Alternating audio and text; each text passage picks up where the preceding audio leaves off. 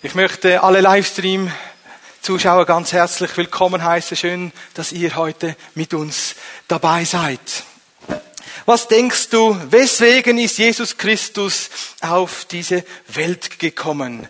Was denkst du, was sind die Gründe, weswegen unser himmlischer Vater seinen geliebten Sohn auf diese Welt gesandt hat? Ein Grund ist uns zu zeigen, wie sehr er uns liebt und uns seine Güte näher zu bringen. Vielleicht denkst du ja auch gerade in diesem Moment, um uns aufzuzeigen, dass wir getrennt leben von einem heiligen Gott und wir Sünder sind. Oder vielleicht hast du spontan überlegt und diesen Gedanken gehabt, ich möchte einmal mit ihm in aller Ewigkeit verbunden sein. Das ist alles richtig. Aber Jesus Christus ist auch gekommen, um uns nicht nur den Weg zu zeigen, sondern uns zu zeigen, dass wir erlöst werden können von den Mächten der Finsternis. Jesus ist gekommen, um die Werke Satans zu zerstören. Ist das nicht wunderbar? Lasst uns bei einem ersten Punkt gleich einen Nagel einschlagen. Jesus ist gekommen, um die Werke Satans zu zerstören und die Werke Satans wurden in den Grundfesten erschüttert, als du dich bekehrt hast von dem Machtbereich Satans und hineinversetzt wurdest in den Herrschaftsbereich Gottes, seines geliebten Sohnes Jesus, wo sein Licht regiert. Da wurde das Werk Satans in den Grundfesten erschüttert. Seid ihr da mit mir eins? Habt ihr Jesus lieb? Wenn wir Jesus lieben und unter seiner Herrschaft leben, leben wir im Licht. Und das ist schon ein wunderbarer Akt Gottes seiner Liebe. Er hat uns herausgerissen unter den Herrschaftsbereichen der Finsternis und hineinversetzt. Dort, wo wir seine Liebe empfangen, wo wir erleben dürfen, wo er uns versorgt, wo seine Güte uns wiederherstellt, heilt und befreit. Zu einem ersten Punkt wollen wir kommen, die Werke Satans. Sie erkennen und sie zerstören. Das ist ein erster Punkt, den werden wir auch ein wenig vertieft anschauen, länger anschauen. Und dann ein zweiter Punkt wird sein heute der Predigt, die Aktivitäten von Dämonen im eigenen Leben zu erkennen. Der dritte Punkt wird sein, zu erkennen, wie wir frei werden können und die Zurüstung, die es da braucht für den Befreiungsdienst. Und dann sehen wir dann zum Ende noch, wie Jesus einen halben Arbeitstag verbracht hat. Gut. Nachdem wir versetzt wurden von dem Herrschaftsbereich Satans und jetzt im Licht leben, sagt uns Paulus im Epheserbrief Kapitel 6, Vers 10, schließlich, schlussendlich, werdet stark im Herrn Werdet stark im Herrn und in der Macht seiner Stärke. Werdet stark im Herrn und in der Macht seiner Stärke und zieht die ganze Waffenrüstung Gottes an. Denn unser Kampf ist nicht gegen Fleisch und Blut, sondern gegen die Gewalten, gegen die Mächte, gegen die Weltbeherrscher dieser Finsternis, gegen die geistigen Mächte der Bosheit in der Himmelswelt. Deshalb Deshalb ergreift nun die ganze Waffenrüstung Gottes, damit ihr am bösen Tag bestehen könnt und widerstehen könnt und wenn ihr alles ausgerichtet habt, stehen bleiben könnt. Nachdem wir wiedergeboren wurden zu einer lebendigen Hoffnung, nachdem wir Jesus Christus angenommen haben als Herrn und Erlöser, heißt es, wir sollen stark werden in ihm. Wir alle sollen erstarken in ihm. Stark werden in seinen Möglichkeiten, in dem, was er kann. Und ihm ist alle Macht gegeben, nicht nur im Himmel, sondern auch hier auf Erden. Und wenn wir uns unter seine Herrschaft stellen, wenn wir uns unter seine Herrschaft beugen, dann haben wir schon mal das Beste gemacht, was wir machen können. Wir haben ihn angenommen als unseren Vater, als unseren Herrn. Und wenn wir uns beugen unter seine Autorität, dann kannst du dir sicher sein, dass sein guter und vollkommener Wille über dir regieren wird. Und wenn du dich beugst unter Gottes Herrschaft, dann kannst du auch siegreich leben im Alltag. Du kannst deinen Stand einnehmen und wissen, wenn du in Christus lebst und Christus in dir lebt, dass du auch dem Feind widerstehen kannst. Und da heißt es dann im Jakobusbrief, Kapitel 4, Vers 7, unterwerft euch Gott und widersteht Satan standhaft, so wird er von euch fliehen. Wenn wir die Werke Satans anschauen wollen, dann nur deswegen, damit wir sie zerstören können, ihnen widerstehen können und aktiv eine Haltung einnehmen und sagen, so nicht mehr, genug ist genug, Satan, du hast genug zerstört, es reicht. Nun kommt der Wille des Vaters zur Realität und zur Gestaltwerdung in unserem Leben. Versteht ihr mich? Wir wollen eine neue Haltung einnehmen gegen alle Werke und Verführungen und Listen und Pläne Satans. Das ist der erste Punkt. Und den schauen wir nun vertieft miteinander an. Wir nehmen unseren Stand ein. Wir sind nicht Christen, die Angst haben vor Satan, sondern wissen, zu was wir berufen sind. Wir sind zum Sieg berufen. Wir sind berufen, den Feind und den Bösen zu überwinden.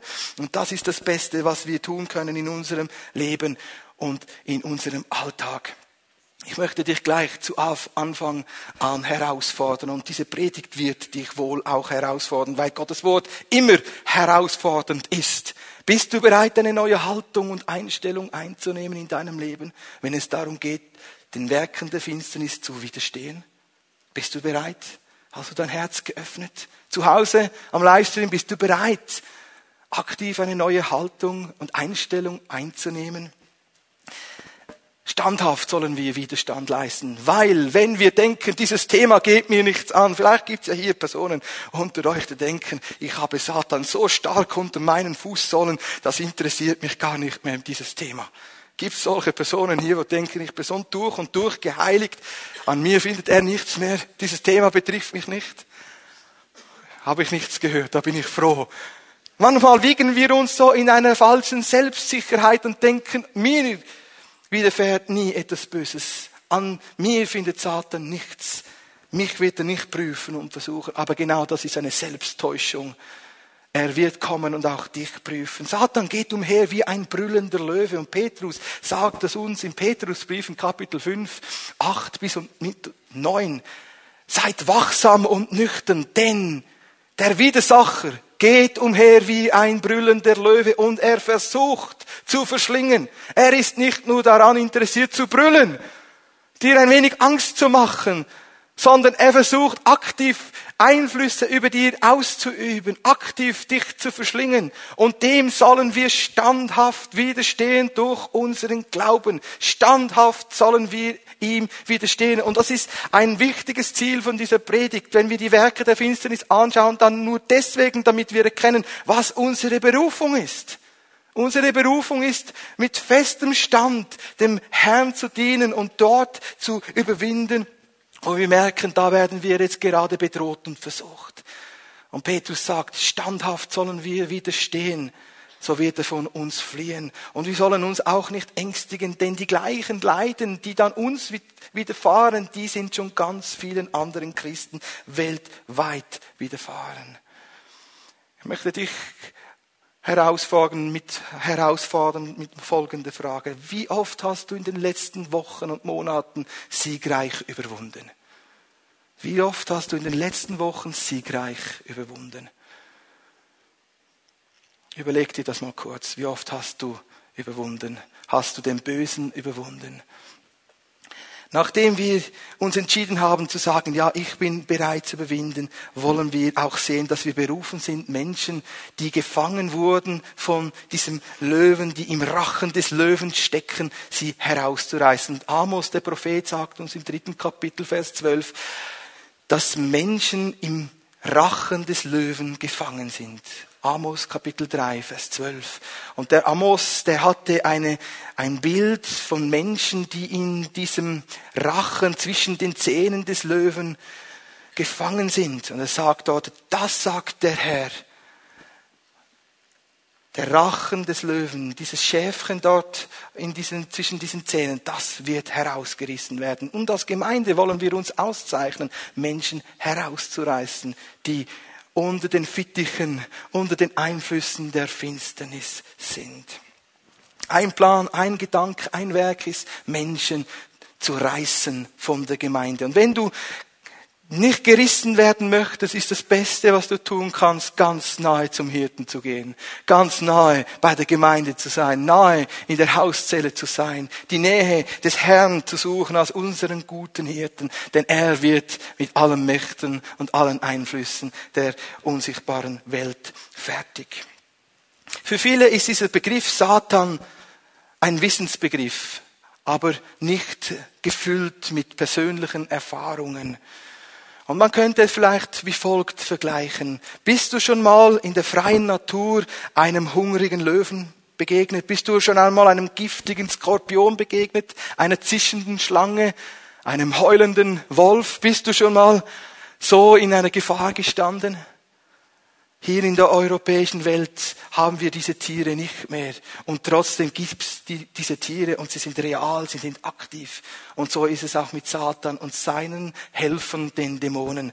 Ob wir das möchten oder nicht, sie sind aktiv, sie sind real. Und es ist gut, wenn wir uns heute äh, damit auseinandersetzen.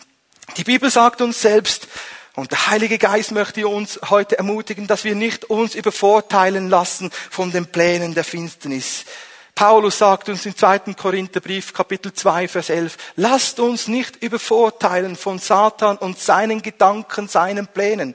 Wir sollen aufgeklärt sein. Wir sollen alles durchschauen können, was er vorhat. Wir sollen informiert sein und nicht nur informiert sein, sondern wir sollen es durchschauen können und durchkreuzen können. Deswegen ist der, dieser erste Punkt auch so wichtig. Das Werk Satans, es ist aktiv heute in der Schweiz, in Bern und es will auch in deinem Leben erfolgreich erfolgreich sein.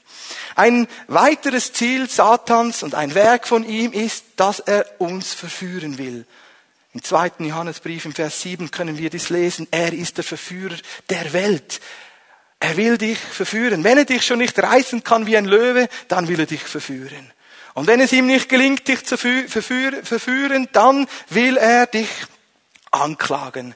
Er ist ein Ankläger. Der Offenbarung können wir dies lesen, Kapitel 12, Vers 10 und mit 12 lesen wir, dass er Tag und Nacht die Gerechten verklagt vor Gottes Thron. Er verklägt dich.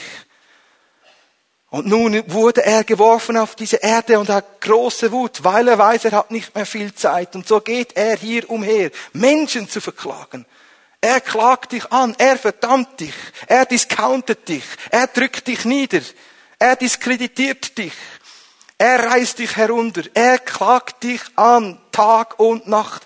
Wenn er dich schon nicht verführen kann, dann klagt er dich an und dein Leben, dein Glaube, deine Überzeugungen.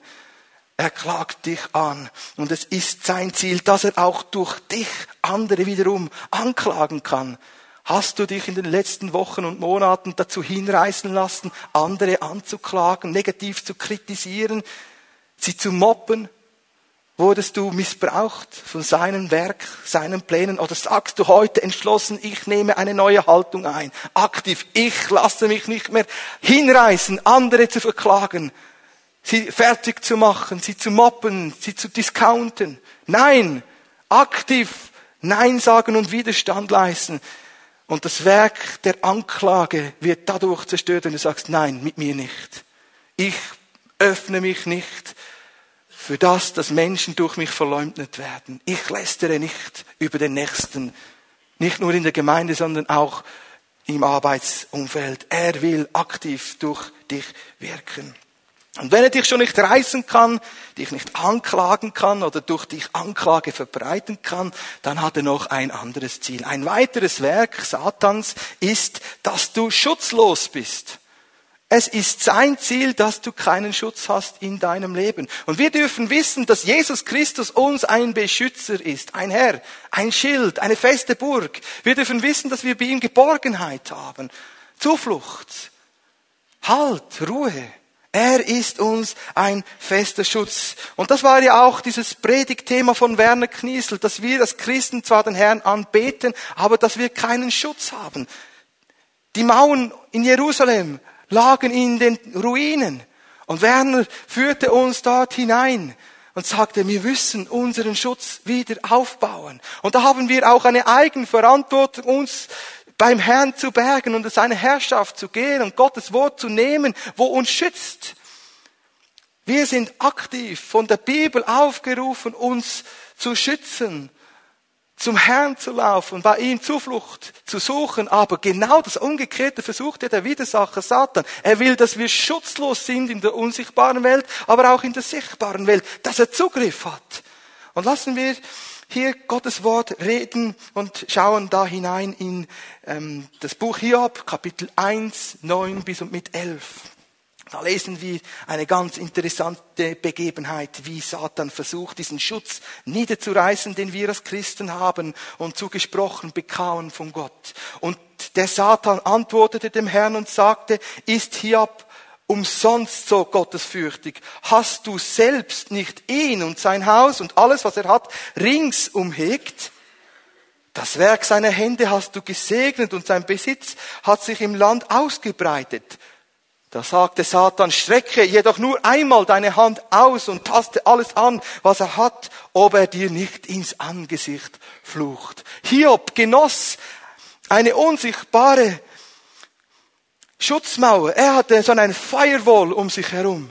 Hiob wurde geschützt von Gott. Alles war umhegt. Alles hatte eine unsichtbare Schutzmauer. Sein Leben, seine Familie, sein Besitz, alles wurde von Gott geschützt. Gottes segnende Wirken schützt dich, auch heute, auch in den nächsten Wochen und Monaten. Und was machte dieser Widersacher? Er ging zu Gott und sagte, ja, hast du denn nicht die Anbetung von Hiob gekauft? Du segnest ihn ja. Du bist ein Mafiosi, Gott. Du kaufst dir die Anbetung von Hiob, indem du ihn segnest. Was ist das anderes, als Leute zu bestechen? Und Satan sagte, du Gott, warum segnest du eigentlich Hiob so? Du hast ja ihn beschützt und du segnest alles. Du willst dir doch nur die Anbetung von Hiob sichern. Und dann stellte Satan auch Hiob in Frage, ja, ist denn Hiob wirklich nur so gottesfürchtig? Ähm, ist er nicht nur gottesfürchtig, weil du ihn so segnest? Und er reich und erfolgreich ist und ihm alles gelingt? Nimm doch einmal seinen Schutz weg, dass ich ihn antasten kann. Und dann sehen wir, ob er dich nicht flucht und dir ins Angesicht flucht, flucht und dir absagt. Und Hiob wurde danach vom Satan geplagt. Seine Kinder starben. Sein Besitz wurde ihm gerissen von den Saber und den Chaldäern. Er wurde krank. Und das nur deswegen, dass das Kostbarste im Herz von Hiob zum Vorschein kam, nämlich seine ungeteilte Hingabe und Anbetung gegenüber Gott. Und dass seine Hingabe gegenüber Jesus und dem Herrn nicht damit zusammenhing, wie gesegnet er war, sondern weil er ihn von echtem Stücken liebte. Und Gott stellte dann am Ende dieses Buch Hiob ähm, Hiob wieder her und sagte, schau, du hast falsch gehandelt, Satan. Ich segne nicht Menschen, damit sie mich anbeten, sondern ich segne sie, weil es mein Wesen ist.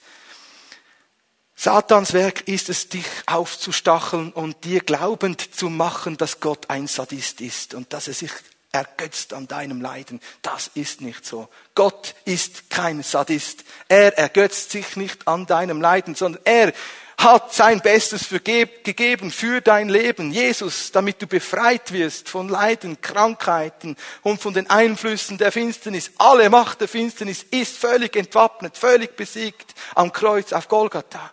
Ist das nicht wunderbar?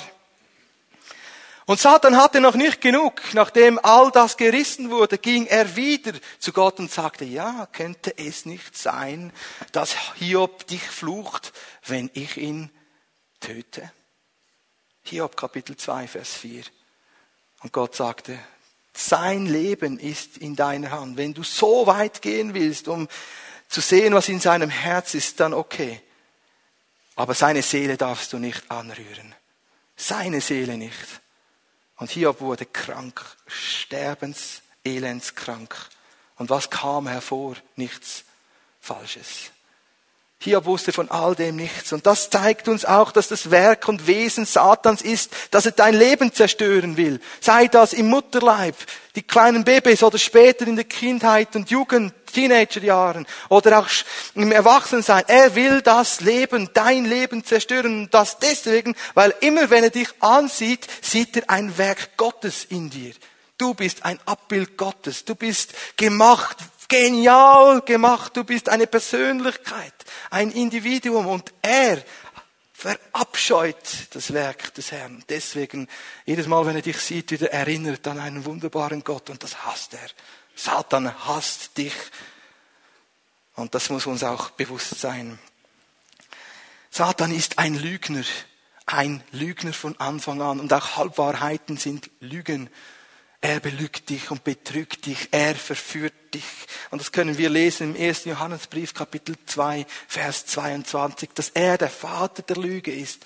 Und das Einzige, was die Lüge entlarvt und wo dich frei macht von der Lüge, ist, wenn du dich zu Jesus Christus wendest, ihm, der die Wahrheit ist. Und die Wahrheit wird dich frei machen. Diese Wahrheit, die du erkennst, macht dich frei.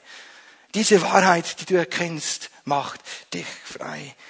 Und wir haben an diesem Beispiel von Hiob gesehen, dass Satan zerstört. Er ist ein Dieb, ein Mörder, ein Verderber. Aber Jesus Christus ist gekommen, uns das Leben zu bringen und das Leben in ganzer Fülle bis in alle Ewigkeit. Ist das nicht wunderbar, dass Jesus uns das echte, wahre Leben gibt?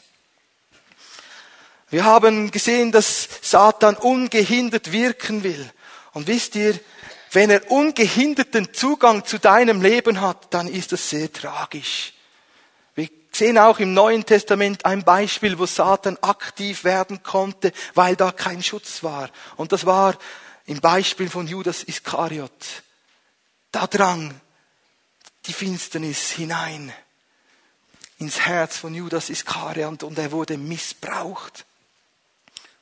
Jesus zu verraten, Jesus zu verleugnen, Jesus zu überliefern den Werken der Finsternis. Denn es war der Plan der Finsternis, Jesus sterben zu sehen am Kreuz auf Golgatha. Jesus sagte selbst im Garten Gethsemane, dies ist die Stunde der Finsternis. Und Judas Iskariot, der dann nicht mehr sich selbst war, sondern besessen war von den Gedanken und Plänen Satans, war ausgeliefert. Als er dann dieses Geld zurückbringen wollte, diese 30 blutigen Silberlinge, da sagten sie, ja, mit diesem Silber wollen wir nichts zu tun, zu tun haben. Und was machte dann Satan? Er stachelte diesen Judas Iskariot so stark auf, dass er sich selbst umbrachte. Es ist sein Wesen und Werk, Menschen in den Tod zu reißen und zu verführen. Und uns soll das nicht widerfahren, sondern wir sollen uns ausrichten zum Herrn und es seine Herrschaft kommen, wo wir auch Schutz, Wiederherstellung und Segen erleben. Was geschieht, wenn er nicht Besitz ergreifen kann von dir, wenn du Schutz hast? Was macht dann Satan? Und was sind dann seine Absichten, wenn du dich ganz nahe an den Herrn hältst? Was hat er dann für Ideen und Pläne? Er ist kreativ. Wisst ihr das? Er hat nicht genug. Auch wenn du im Schutz und unter dem Schutz Gottes bist, er hat noch lange ähm, seine Karten noch nicht auf den Tisch gelegt. Er hat noch einige Karten, wo er dann ausspielen will. Und so ist ein weiterer Gedanke dieser, dass wenn du unter Gottes Schutz leben willst, dass er dich peinigen und richten will. Er richtet Menschen. Er ist ein Rechtsexperte und er weiß ganz genau, wann er Hand anlegen darf gegenüber dir. Und dazu lesen wir ein Beispiel aus dem ersten Timotheusbrief, Kapitel 3, 6 bis und mit 7. Lasst uns dies lesen. 1. Timotheusbrief 3, 6 bis und mit 7. Nicht ein Neubekehrter, damit er nicht aufgebläht dem Gericht des Teufels verfalle. Er muss aber auch ein gutes Zeugnis haben von denen, die draußen sind, damit er nicht in übles Gerede und in den Fallstrick des Satans, des Teufels gerät. Nicht ein Neubekehrter, damit er nicht dem Gericht Satans verfalle. Ein Ziel Satan ist es, dich zu richten. Und er weiß genau, wann er das tun kann. Und manchmal sind wir als Christen gar nicht viel besser als diesejenigen Personen, die Jesus Christus noch nicht in ihrem Leben haben. Wir sind schnell stolz, überheblich und bilden uns etwas ein. Vielleicht gerade auch, weil wir einen Dienst in der Gemeinde tun dürfen. Und wir leiten diesen Selbstwert von dem Dienst ab und von der Position ab, die wir innehaben. Und dann weiß das der Feind ganz genau, was in deinem Herzen vorgeht und ob du versteckten Stolz hast.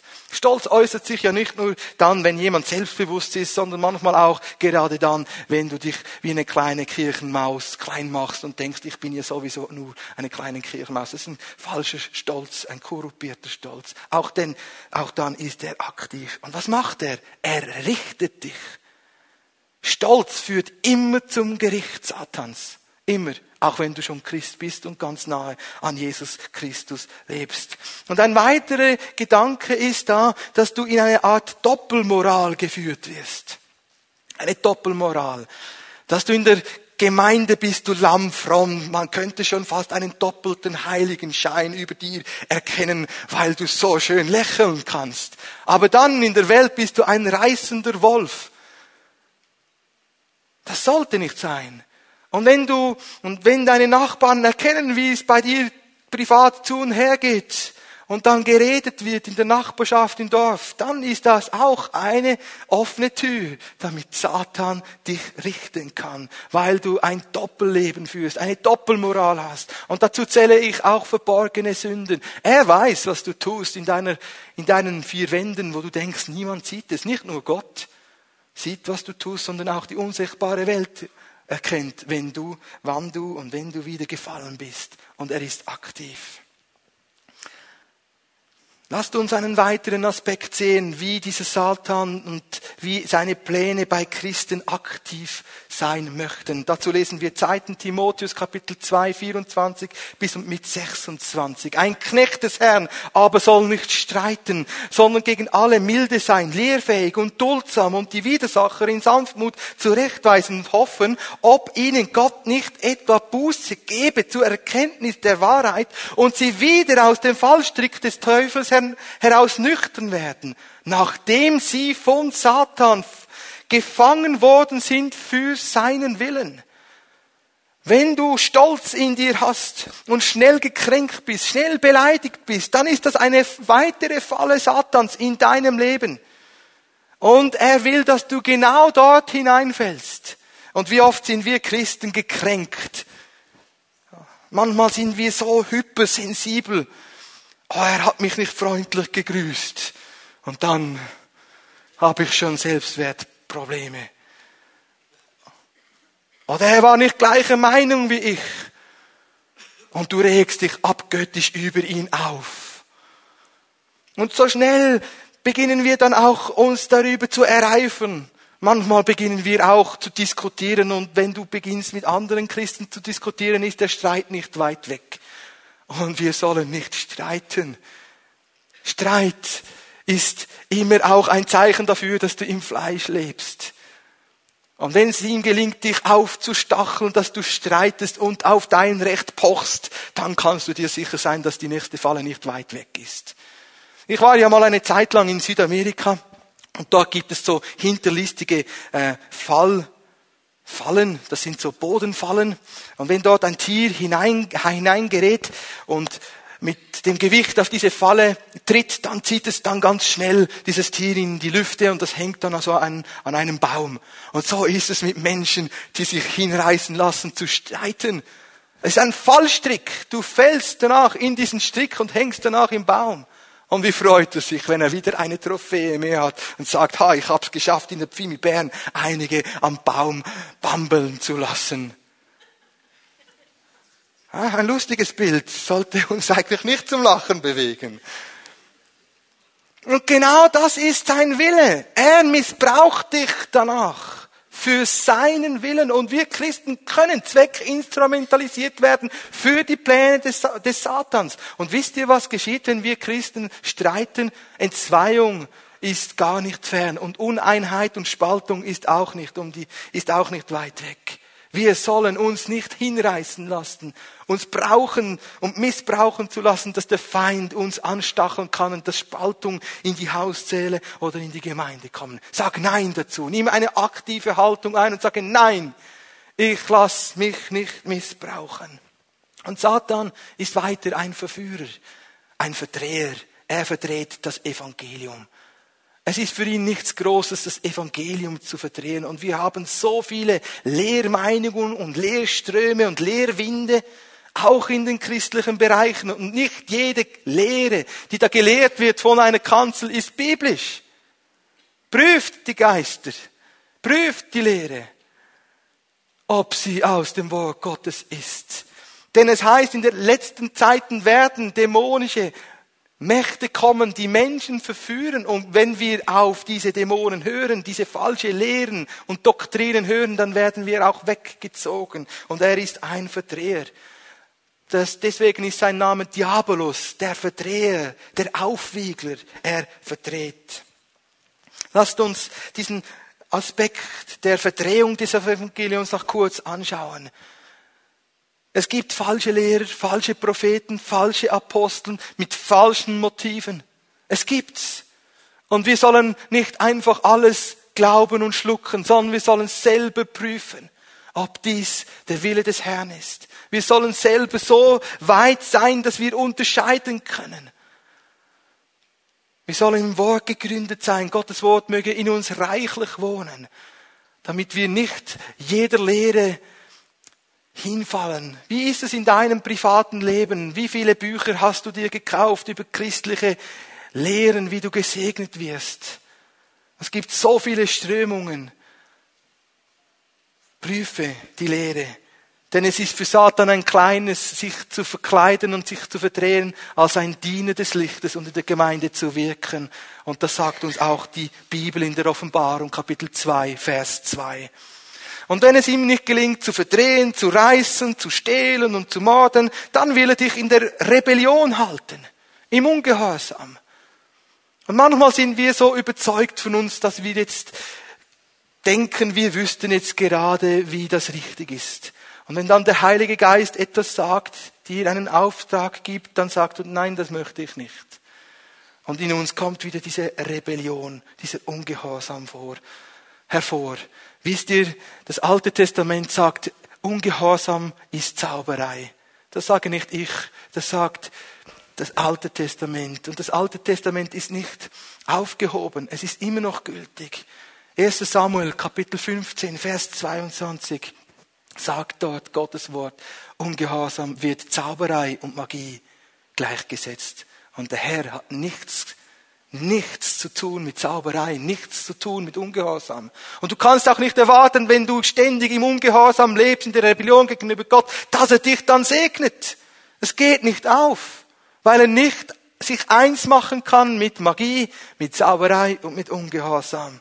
Und das Beste, was du tun kannst, ist einfach zum Herrn zu kommen und zu sagen, Herr, mach mir, mach mein Herz willig habe du in mir vorbereitete Herzenswege, damit du in mir wirken und reden kannst, dass ich mich ganz unter deine Herrschaft stelle und dass dein Wesen durch mich sichtbar wird. Und wenn du heute gerade jetzt spürst, da ist Ungehorsam in dir, du hast ein steinernes Herz, du willst nicht, was Gott will, dann rufe ich dich jetzt schon auf. Du kannst ein neues Herz bekommen. Du kannst mit dem Herrn vorwärts gehen. Ich möchte diesen ersten größeren Punkt abrunden mit zwei, drei kleineren Erwähnungen. Wenn er dich schon nicht im Ungehorsam und der Rebellion halten kann, dann treibt er dich. Satan ist ein Treiber. Das können wir lesen im Hiob 3,18, Jesaja 9,3. Er treibt dich so oft und so lang, bis du total erschöpft bist. Und er ist ein Widersacher, der dich belegt mit Krankheiten und Schmerzen. Zu diesem Ende dieses ersten Punktes möchte ich etwas proklamieren. Wisst ihr, all diese Willensäußerungen Satans wurden gerichtet und besiegt und gebrochen. Alle Absichten Satans wurden am Kreuz auf Golgatha völlig entwappnet, völlig besiegt und auch über deinem Leben, auch möge das nach was auch immer sein, wo du merkst, da ist die Finsternis aktiv. Jesus hat den Fürst dieser Welt völlig besiegt, völlig entwappnet. Und so wollen wir zu einem zweiten größeren Punkt kommen. Das ist der Punkt der Aktivitäten der Dämonen. Dämonen sind genauso existent und real, wie es Satan gibt. Aber Satan kann ja nur an einem Ort sein. Aber seine Helfershelfer, die Dämonen, die aktiv sind, es gibt ja verschiedene Arten von Dämonen, die sind weltweit aktiv. Und auch hier gilt es, sich damit auseinanderzusetzen, auch wenn dir das vielleicht nicht angenehm ist. Vor einige, von ein paar Tagen hatte ich ein Gespräch mit einem Lehrer, der sagte mir, Silas, ich will nichts hören von Satan und Dämonen, das macht mir Angst. Und er ist wiedergeboren. Sagen, bitte nicht das. Und da fragte ich ihn, ja, wie viele Horrorfilme hast du schon geschaut? Also manchmal sind wir da ein wenig zu sensibel, wenn wir von Gottes Wort etwas hören. Aber sonst ziehen wir uns allen möglichen Schmutz rein. Deswegen, was machen dann diese Dämonen? Ja, niemand oder ganz wenige haben Dämonen in real schon gesehen und trotzdem sind sie existent. So wie wir den Wind nicht sehen, sondern wir sehen nur die Auswirkung des Windes, so können wir davon ausgehen, dass es auch Dämonen gibt. Wenn der Wind bläst, dann sehen wir zum Beispiel, wie die Blätter aufgewiegelt werden oder wenn ein Schneesturm ist, da können wir sehen, wie da die Schneeflocken wild durcheinander ähm, schweben und tanzen. Und so sehen wir dann oft auch nur vom Wind die Auswirkungen, zum Beispiel wenn ein Baum einknickt oder wenn ein Hausdach äh, sich hebt und dann ein Haus zerstört ist. Wir sehen oft nur die Auswirkungen der Aktivitäten Satans und seiner Dämonen. Ein erster Punkt hier in diesem, in diesem Bereich der Aktivitäten ist Dämonen verlocken. Sie verlocken dich. Und dazu möchte ich gerne ein Beispiel erwähnen. Ich war da mit dem Zug unterwegs von Aarau nach Zürich und ich habe etwas Wunderbares gefunden. Eine Geldbörse mit etwa drei, vier, fünftausend Franken darin.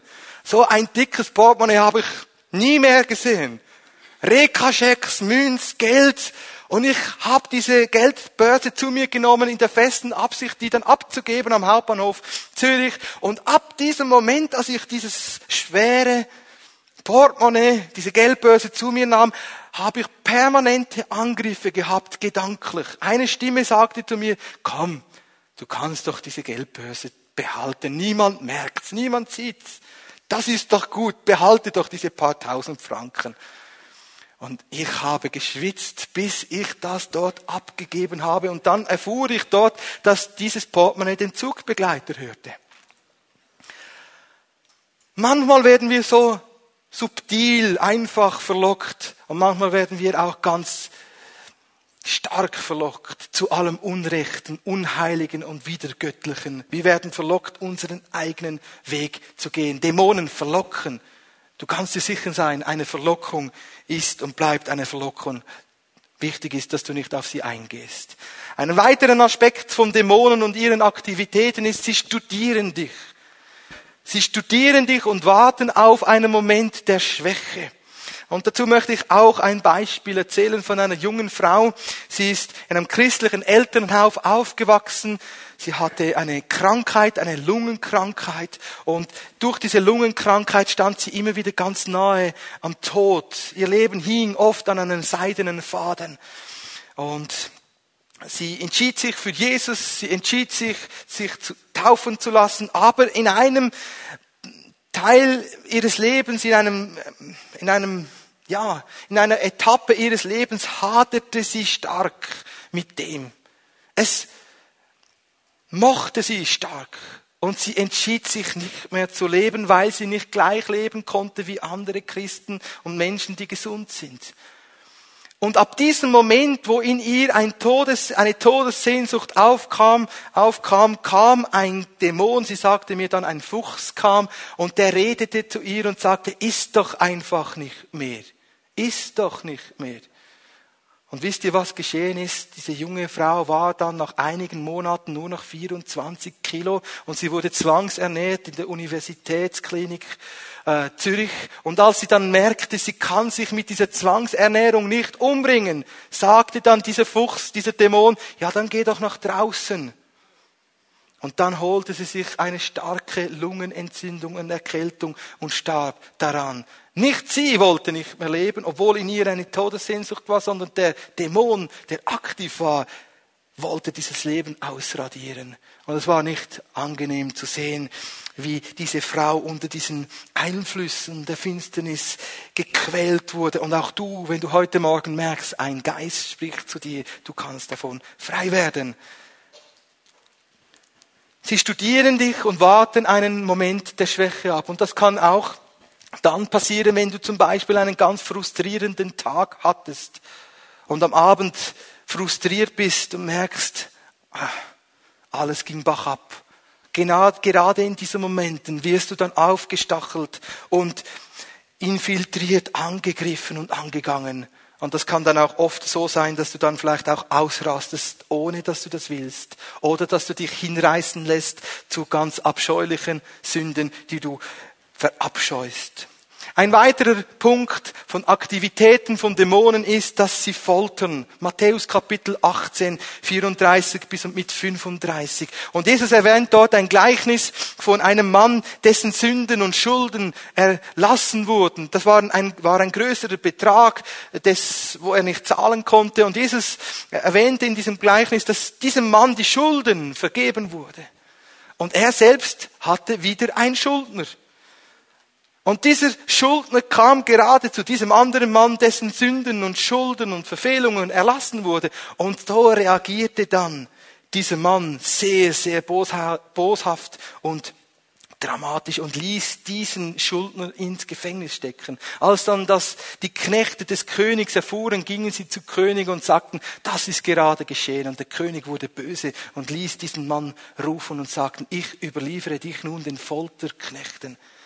Wisst ihr, Unvergebenheit, Unversöhnlichkeit ist ein Türöffner für Folterdämonen. Und Folter kann ganz verschieden daherkommen. Körperlich zum Beispiel, dass du Arthrosis und Arthritis bekommst. Körperliche Erkrankungen wie aus dem Nichts. Du wirst gepeinigt mit einem Folterdämon. Permanent hast du Schmerzen. Es kann aber auch seelisch sein, auf der Ebene der Seele, dass zum Beispiel in dir äh, seelische Muster komme von Zwängen, Phobien, Ängsten, Wahnvorstellungen. Auch das können Aktivitäten sein von Folterdämonen oder bis hin zu der geistlichen Dimension, dass ein Folterdämon dich quält und dir das Heil abspricht. So rief mich vor ein paar Wochen abends um zehn, halb zwölf ein junger Mann an und sagte, ich habe wieder dieses Bedürfnis, mich vor den Zug zu werfen. Ein Dämon spricht zu mir und sagt, diese Sünde, die du begangen hast, kann dir Jesus nicht mehr vergeben. Ein junger Mann, Missionarssohn, christlich aufgewachsen, stark angegriffen, bis hin zu dem Punkt, dass ein Dämon ihm das Heil abspricht. Und er sagt, wenn ich schon keine Vergebung der Sünden mehr bekomme, dann werfe ich mich doch gleich vor den Zug. Und das nicht das erste Mal. Lasst uns diesen Aspekt nicht unterschätzen. Unversöhnlichkeit ist ein Türöffner für Folterkräfte und Folterdämonen. Ein weiterer Aspekt von Dämonen ist, sie zwingen uns. Fast jedes zwanghafte Verhalten in deinem Leben, sei das zwanghafte Händewaschen, zwanghaftes, ähm, zwanghaftes Essverhalten, sei das wenig oder zu viel, zwanghafte Kontrollsucht, zwanghafter Rededrang, fast jeder Zwang da zwingt dich ja etwas dazu, ist aus der unsichtbaren Welt und ist finster und deine Seele ist schutzlos. Und da gibt es nicht nur Zwänge, sondern es gibt auch Kräfte der Finsternis, Dämonen, die dich versklaven wollen. Sie wollen dich versklaven. Ich möchte dazu ein Beispiel erwähnen von einem jungen Mann aus der Landeskirche, der Jesus Christus angenommen hat und er hat sich dann auch taufen lassen und er sagte, weißt du, jedes Mal, wenn ich nach Hause komme, dann muss ich einfach dieses Game, dieses Spiel, dieses Horrorspiel spielen. Ich kann gar nicht anders. Oder ein anderer Mann, der mir da sagte, und das betrifft auch Frauen, weißt du, ich kann gar nicht anders als auf diese Seiten zu gehen, die mich verschmutzen. Es ist ein, eine Versklavung. Und weiß, wisst ihr, wenn, wenn du, wenn ihr unter so versklavenden Mächten sind, du bereust die Sünden, dir ist das nicht egal. Du verabscheust gerade, was du getan hast und eine halbe Stunde später tust du es gerade noch einmal. Und nicht, weil du dazu eine Sehnsucht hast oder eine Faszination, sondern weil du versklavt bist. Halleluja, Jesus macht frei auch von Versklavungen. Und dann möchte ich diesen zweiten Punkt schon auch abrunden. Ich gehe hier einfach ein wenig schneller hindurch. Ich erwähne noch einige äh, Aspekte. Dämonen führen dich in Sucht. Jede Sucht hat damit zu tun, dass du in einer Unfreiheit bist. Sei das Nikotin, sei das Alkohol, sei das übermäßige ähm, Konsum von x welchen Sachen, Medien oder Internet, alles, was Sucht ist, ist ein Hinweis auf Unfreiheit und auf Mächte der Finsternis, die nicht möchten, dass du in der Freiheit in Jesus Christus lebst. Dämonen verunreinigen dich und beschmutzen dich, zum Beispiel in Träumen oder durch Bilder, die du gespeichert hast, die du nicht mehr losbekommst. Zum Beispiel, wenn du einen Horrorfilm gesehen hast und du bringst diese Horrorbilder nicht mehr aus deinem Unterbewusstsein, sie beschmutzen dich. Und immer wenn du den Herrn anbeten willst, wirst du dann gehindert und dann kommen dir diese verunreinigten Bilder in den, in den Sinn. Und Dämonen täuschen und betrügen. Es ist für Dämonen kein, kein Problem, sich zu verstellen. Paulus und Silas waren da unterwegs, sie gingen zu einer Gebetsstätte, das können wir lesen in der Apostelgeschichte, und eine junge Frau kam da äh, zu dieser Gebetsstätte, Apostelgeschichte 16, Vers 16, und dann sagte diese Frau oder respektiv dieser Dämon in ihr, das sind die Diener des allerhöchsten Gottes. Das sind die Gesandten des Herrn. Und warum wusste die das? Weil sie einen Wahrsagegeist in sich hatte. Dämonen können auch Wahrheiten aussprechen. Und das Wort dort dahinter im Griechischen, Griechischen ist einen Pythongeist, einen Schlangengeist. Diese Frau wurde missbraucht, um ihren Besitzern Geld und Reichtum zu bescheren. Und als dann Paulus nach vier, fünf Tagen merkte, mit wem oder mit was er es zu tun hatte, trieb er diesen Wahrsage, diesen Python-Geist aus. Also manchmal sind sie gar nicht so offensichtlich. Sie treiben Menschen in den Tod, in den Selbstmord oder auch in den Freitod. Wir dürfen hier auch einmal ernst hinschauen in der Schweiz. Über 950 Menschen ließen sich in diesem Jahr in den Freitod exkortieren, weil die Gesetzgebung in der Schweiz dies erlaubt. Über 950 Personen kommen in die Schweiz oder haben sich in der Schweiz bei Exit und Dignitas in den Freitod exkortieren lassen. Dämonen treiben dich in Rastlosigkeit. Überall dort, wo du rastlos bist, kann das ein Hinweis sein auf dämonische Aktivitäten. Das können wir lesen im Lukas Kapitel 11, 24. Und Dämonen wollen auch nicht, dass du Befreiung in Anspruch nimmst. Es wird ihnen unangenehm. Nur schon das, dass du jetzt diese Predigt hört, hörst, stört sie. Wenn dich diese Predigt innerlich stört, nicht ich, sondern das Wort Gottes, wenn da dir etwas Mühe macht, komm nach vorne. Oder wenn du merkst bei einem Aufruf, jedes Mal, wenn ein Aufruf kommt, musst du den Saal verlassen, dann komm nach vorne. Oder vielleicht kannst du auch nicht in den Gottesdienst kommen, weil du gehindert wurdest. Jesus ruft dich, dass du Befreiung erlebst. Und sie können dir auch widerstehen. Und so komme ich zum dritten Punkt. Das ist die Zurüstung zum Befreiungsdienst. Jetzt haben wir zwei längere Punkte gehabt. Der dritte Punkt ist dann ein Konzentrat. Aber wir lieben es ja, wenn es so konzentriert ist und schmackhaft und also schauen wir da hin zum Befreiungsdienst. Jesus selbst wurde zugerüstet zum Befreiungsdienst und er rüstet die Gemeinde, seine Gemeinde zu, dass wir andere Menschen wieder befreien können, dass wir sie herausreißen können aus dem Machtbereich Satans. Und was brauchte Jesus? Jesus brauchte eine Zurüstung und als es dann zum Jordan kam und sich taufen ließ, kam der Heilige Geist wie eine Taube auf Jesus. Der Heilige Geist rüstete Jesus zu.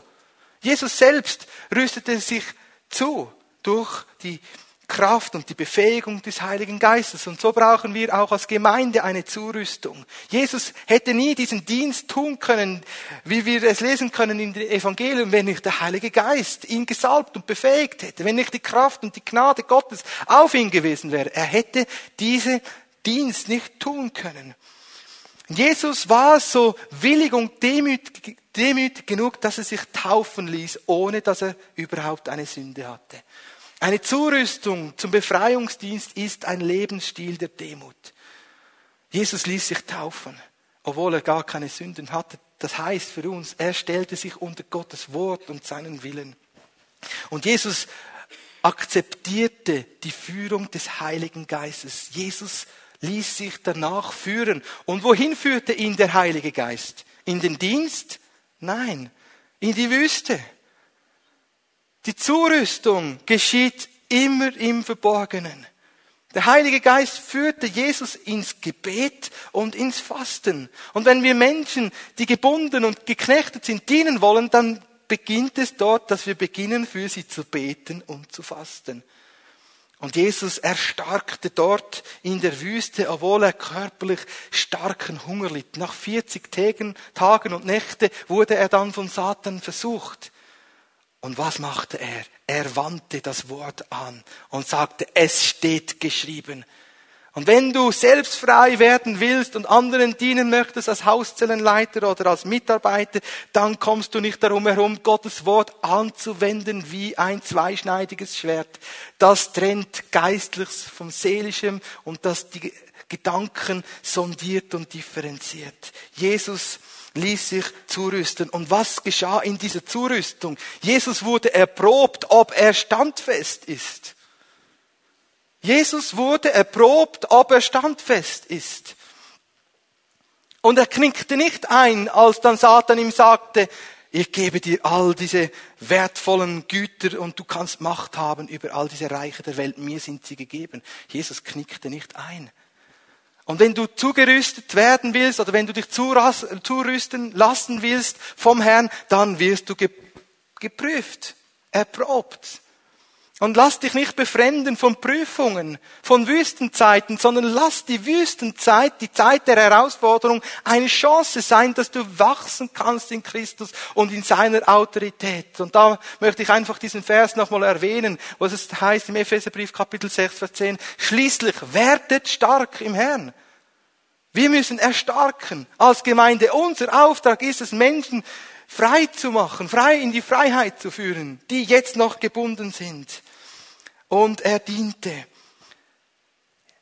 Als ich als Kind, ich war sechs, sieben Jahre alt, zu Hause mit meinem Bruder lebte, wir wohnten da noch im Kanton Zürich, da waren meine Eltern im Befreiungsdienst aktiv. Und wir als Kinder, äh, meine vier Brüder, die, ähm, wie es so ist mit jungen, dynamischen Kindern, wir sind alles junge Söhne gewesen, das war oft auch Action zu Hause. Aber als dann meine Eltern im Befreiungsdienst dienten, hatten wir öfters Heimsuchungen von unsichtbaren Mächten. Und wisst ihr, was da geschah? Ich hatte nicht Freude daran. Und dann sagten mir meinen Eltern und uns als Söhnen, sagten sie, wenn das nächste Mal Satan kommt, dann sag im Namen Jesus, verstumm und weiche. Und es ging nicht lange, als sechsjähriger junge Knabe war ich da im Zimmer mit meinem älteren Bruder, dem Gabriel, und wir waren da und da kam wieder so eine, ein grünes Monster daher. Und wisst ihr, was ich gemacht habe? Ich habe die Bettdecke über mich gezogen und gesagt, Satan, weiche von mir und verstumme. Und augenblicklich war Frieden im Zimmer. Hast du schon gemerkt, was für eine Kraft im Namen Jesus liegt? Wenn du den Namen Jesus anwendest, sie können nicht bestehen, sie wissen, sie sind gerichtet und völlig entwappnet. Sie müssen sich beugen vor Jesus, nicht vor dir, sondern vor Jesus. Und ich komme zum letzten Punkt und ich bitte die Lobpreisband nach vorne zu kommen. Jesus hatte nach seiner Fastenzeit seinen Dienststart und wir wollen da hineinblicken in einen halben Arbeitstag von Jesus. Sehen wir doch einmal das Pflichtenheft von Jesus an. Das Pflichtenheft von Jesus. Als dann Jesus aus der Wüste kam, kam er mit Vollmacht und Kraft heraus. Und er ging in die Synagoge.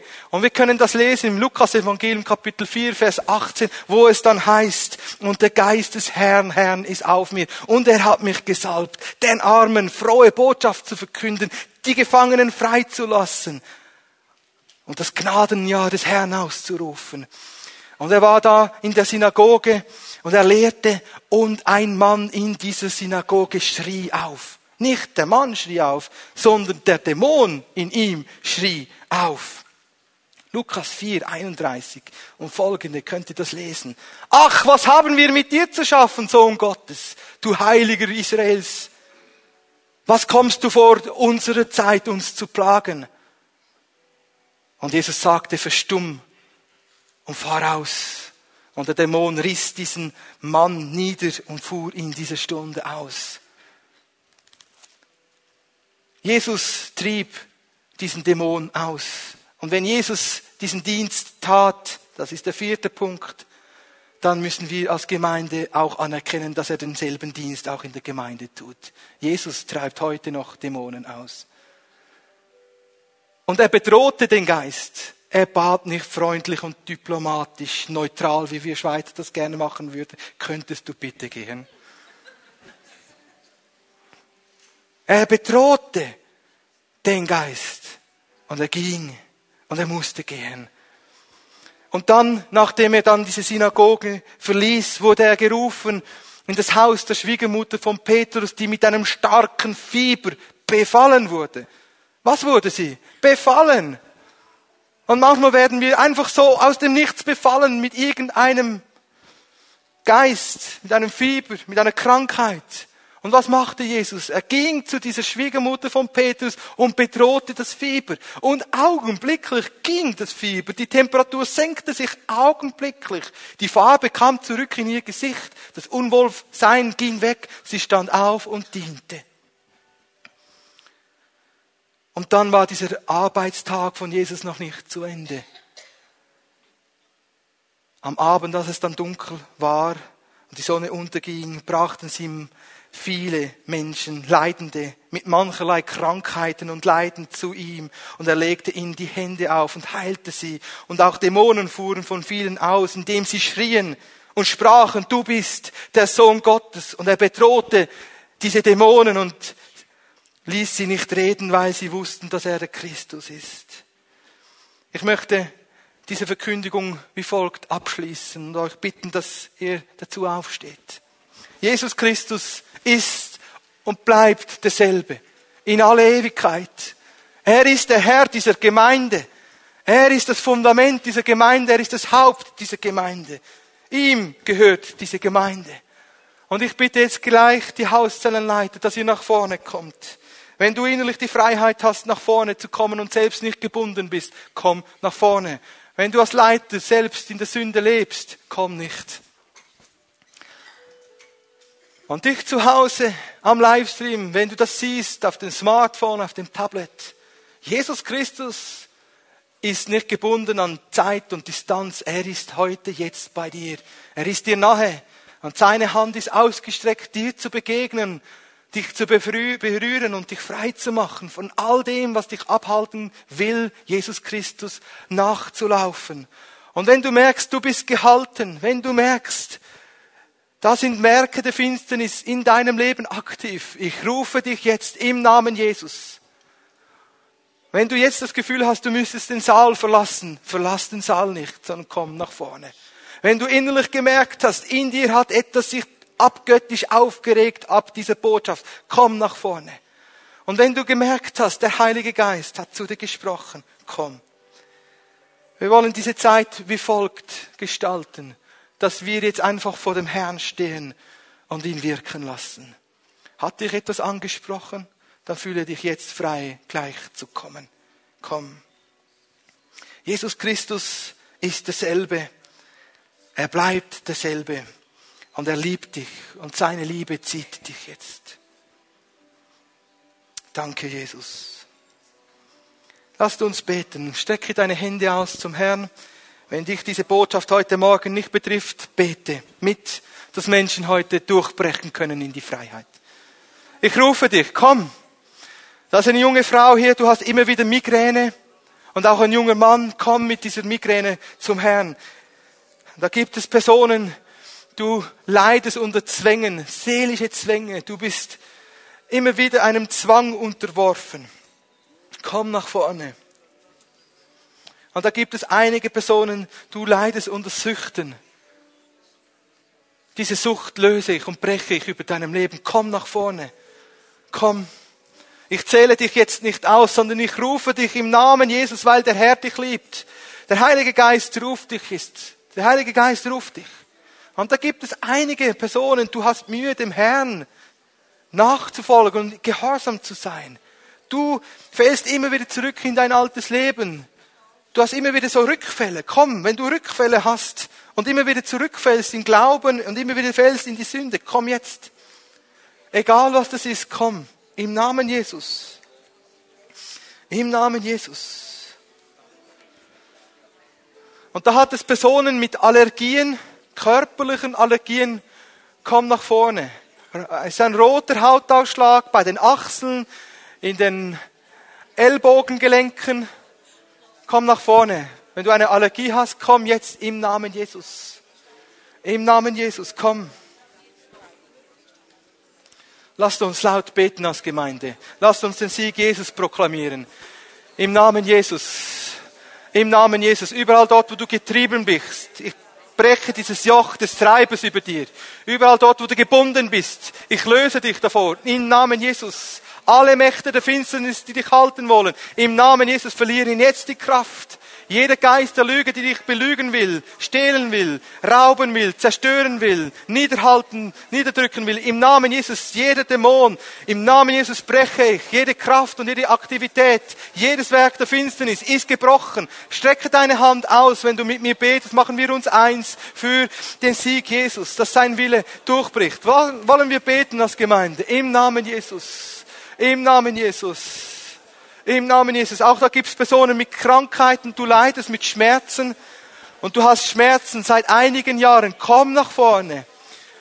Komm nach vorne. Das sind Schmerzen hier im Namen Jesus.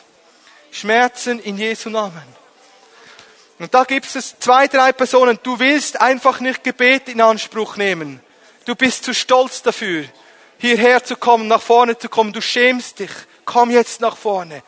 Demütige dich vor dem Herrn, denn Demütigen gibt er Gnade, aber den Stolzen widersteht er. Lasst uns beten als Gemeinde und nachher einstimmen in ein Lied.